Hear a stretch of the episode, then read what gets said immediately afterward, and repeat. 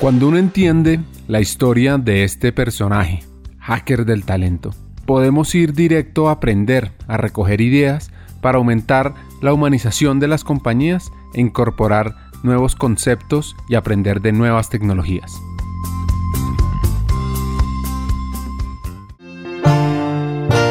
Trae un concepto que en los 90 dirían que es muy romántico, muy soñador, un poco loco. Sí, ese comentario es bien especial, porque cuando hablé, cuando dije todo eso, dije, aquí lo importante es que la gente se desarrolle de su propia felicidad. Hablar de felicidad en 1995 era absolutamente utópico, eso era pues eso era literalmente enfrentar el status quo, cambiar el status quo, llevarlo a otro sitio. Y, me acuerdo que yo conversaba con mis colegas y mis colegas empresarios y gerentes y, y todo, les contaba esto y me miraban como, hmm, pobre tipo, la quebrada que se va a pegar, es tan romántico. ¿Qué es esta idea tan romántica, tan loca? Y me lo decían, pero Juan, vas a, se te va a totear esa compañía, ¿cómo se te ocurre pensar así? Y dice, no, no, no, es que no es un pensamiento, es un actuar. Vamos a pensarlo y lo vamos a hacer, que es muy distinto, y vamos a jugar todas las cartas hacia este juego. Primero las personas y desde las personas vamos a dedicarnos a tener relaciones más profundas con los clientes. Esa fórmula tiene que llegar muy lejos. Harvard y Stanford y todas estas universidades empezaron a hablar 10 años después de felicidad.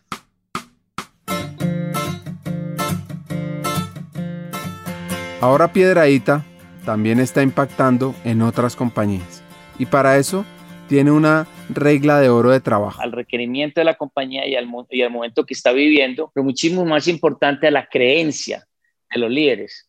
Porque si una compañía, el líder no está interesado, a mí no me interesa.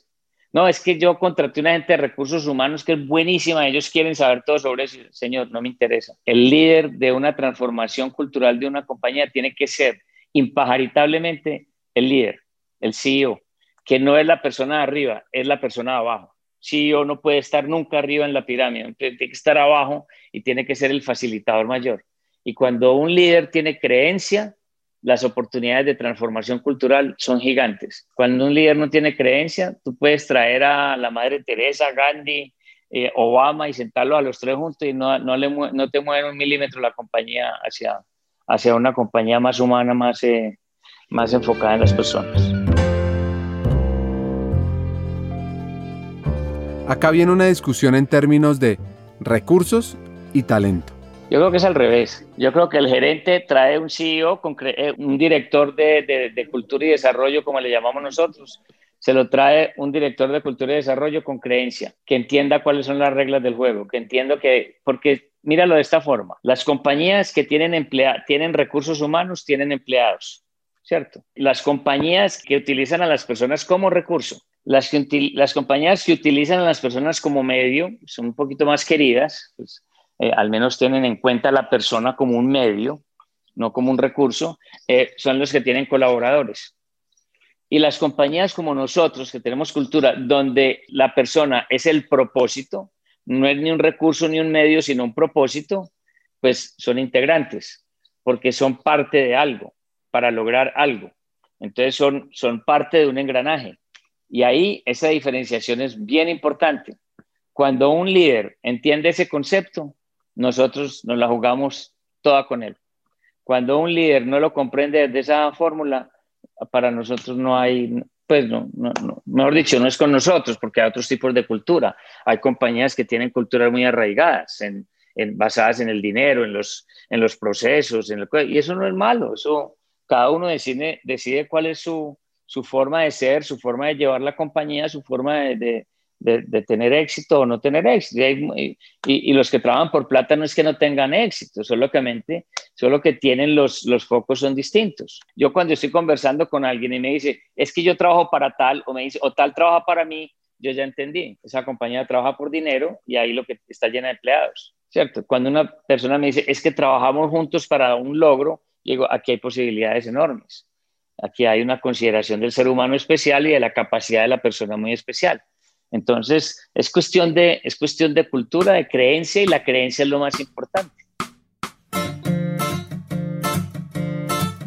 Aprendamos la diferencia entre llamar recursos humanos o talento, cultura y desarrollo al área y también la conexión con el CEO, con el líder de la empresa. Ahí precisamente está el rollo. Cuando tú tienes una situación, una compañía de empleados, lo que tienes ahí es una, es una compañía donde debes tener recursos humanos, porque ¿qué es recursos humanos? Recursos humanos es cuando uno maneja la nómina, los contratos, la infraestructura, eh, toda la parte legal, toda la parte, y está bien, eso es, es el manejo del recurso.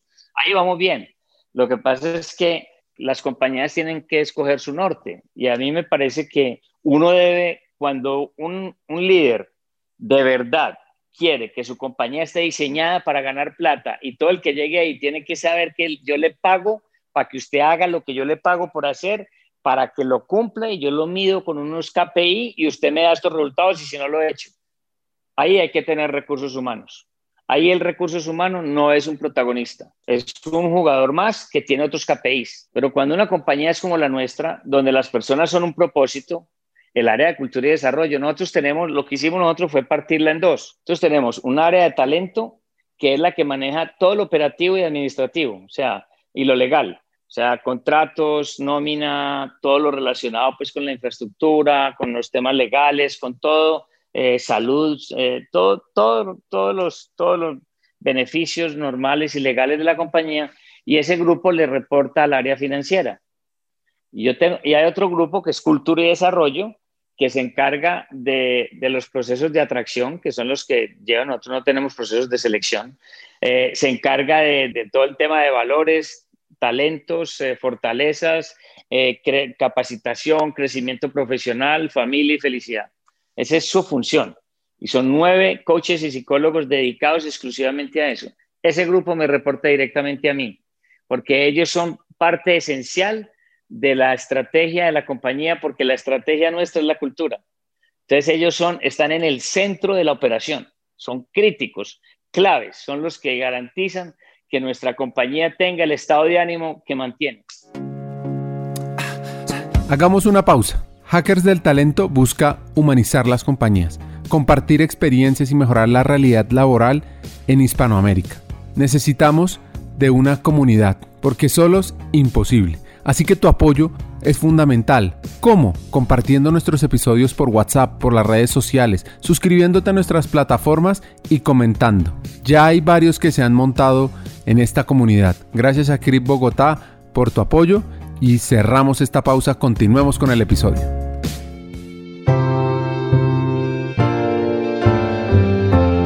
Walk the talk es una de esas expresiones que me encantan Literalmente significa caminar lo que se habla. Adaptado a nuestro refranero, uno diría practicar con el ejemplo. La historia de la humanidad pasó de AC y DC, que es antes de Cristo y después de Cristo, a la segunda etapa, que es AC y DC, antes del COVID y después del COVID.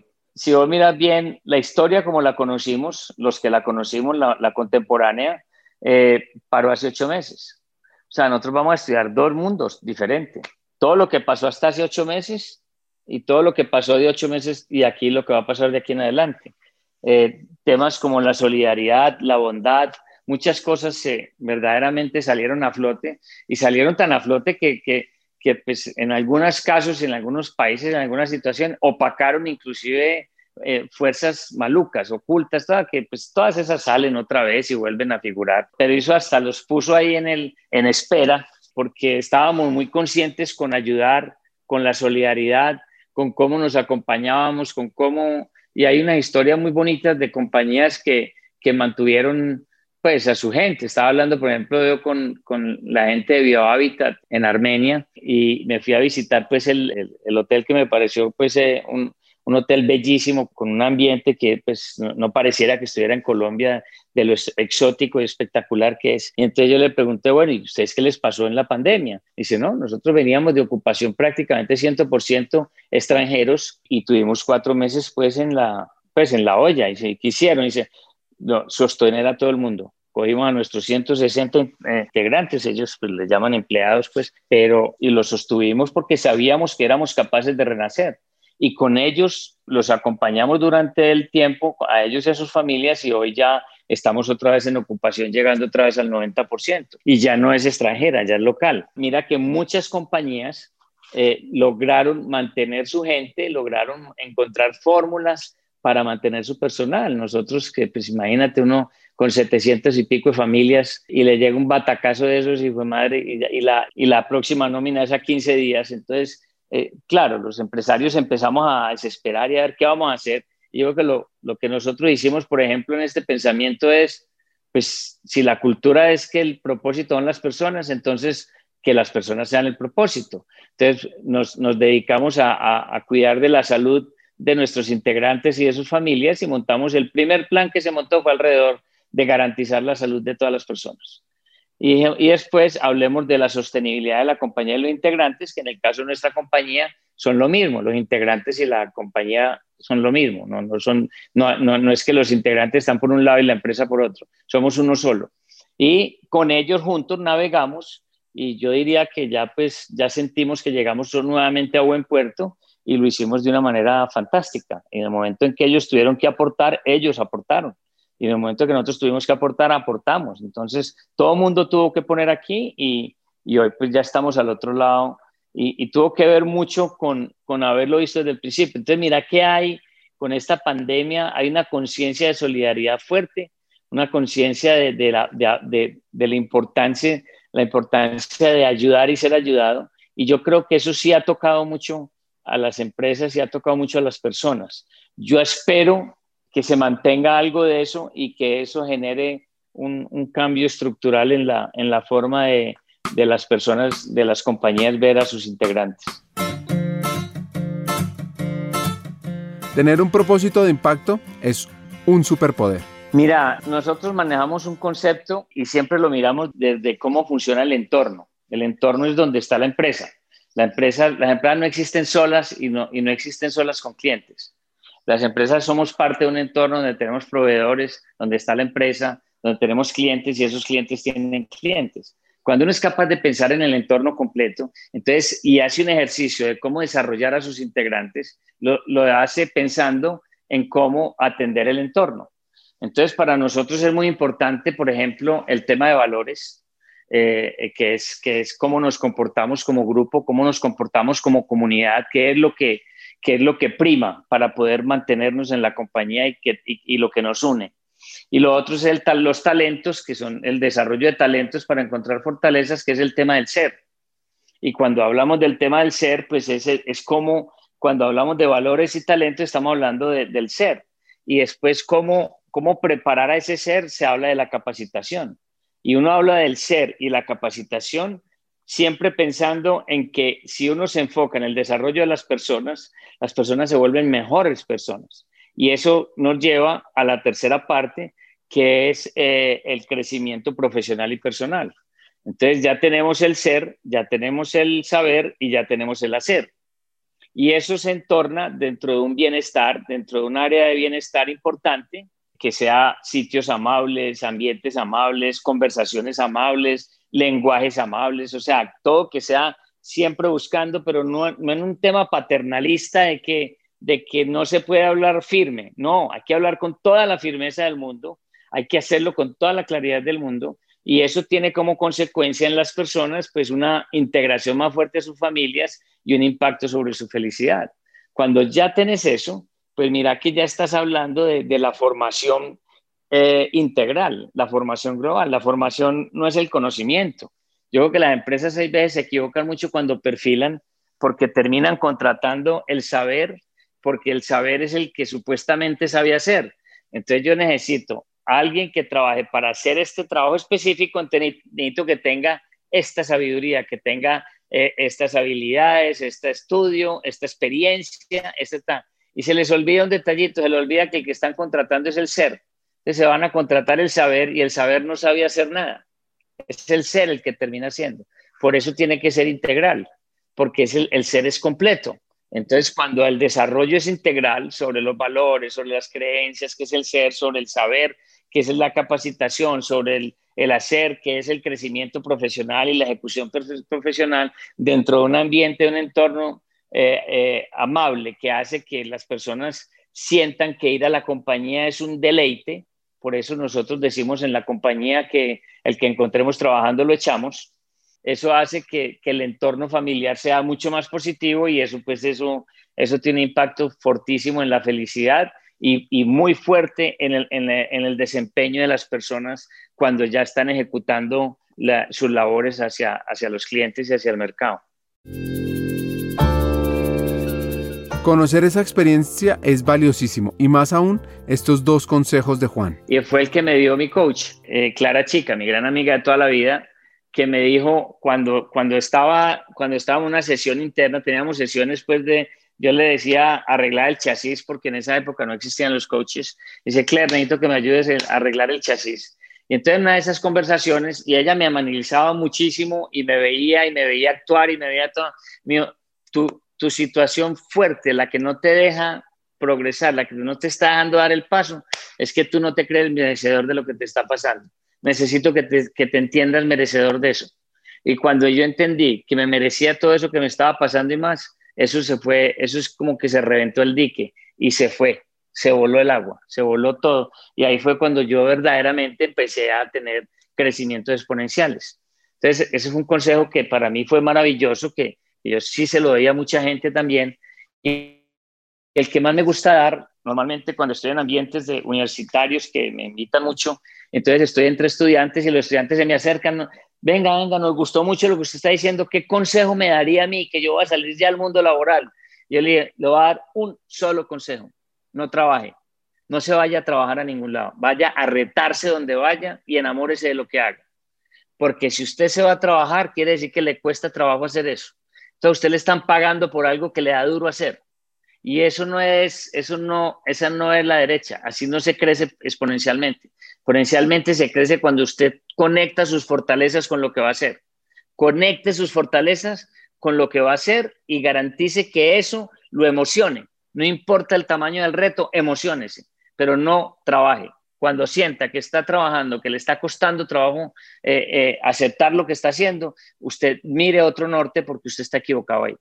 Ese es el, el gran consejo que yo le doy yo a las personas que me gusta mucho darlo, porque yo sé que la mayoría de las empresas, la mayoría de las personas están trabajando por dinero. Y, y, uno no sabe la cantidad de gente que trabaja en las organizaciones de uno, y eso lo encontré cuando hicimos esta transformación, que están trabajando desde sus debilidades. Una persona trabajando desde sus debilidades jamás se lo contará porque necesita el cheque, pero que se le va a notar, se le va a notar en algún momento de su, de su carrera o de, su trabajo. Entonces es muy importante garantizar que uno lo hace desde sus fortalezas y que la gente que está con uno lo haga desde sus fortalezas. Y aquí viene un mensaje para todos los colombianos. El único miedo que tengo yo hoy por hoy es, un miedo por el país. Eh, que, nos dejemos engolosinar de, estas voces horribles que están apareciendo y que, que tienen una capacidad de influenciar negativamente a la juventud, que repiten tanto sus mentiras que los jóvenes muy ingenuamente, porque no conocen su, historia, eh, pueden comprarla. Ese es mi único miedo, que, que, logre, que, logre pasar al otro lado un concepto de esos. Sin embargo, eh, haré todo lo que esté a mi alcance para apoyar para que eso no pase. Ese es mi único miedo realmente. Tengo miedo por Colombia porque amo este país. Me parece un país maravilloso, me parece un país de gente maravillosa, con recursos increíbles, con un potencial de crecimiento y de, y, de desarrollo impresionante y que está en riesgo y que lo tenemos que cuidar. Si me preguntas, no tengo más miedos, de resto, ni siquiera la muerte. Fue muy difícil editar este episodio, hay muchos aprendizajes.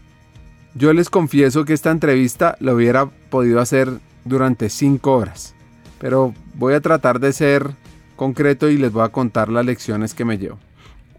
La primera, un hacker debe tener un propósito. Esa arma es sumamente poderosa para impactar personalmente, para impactar a los colaboradores, para impactar la empresa y además fomentar que el talento se desarrolle. 2. El poder de la cultura bien trabajado es incalculable. No se nos olvide.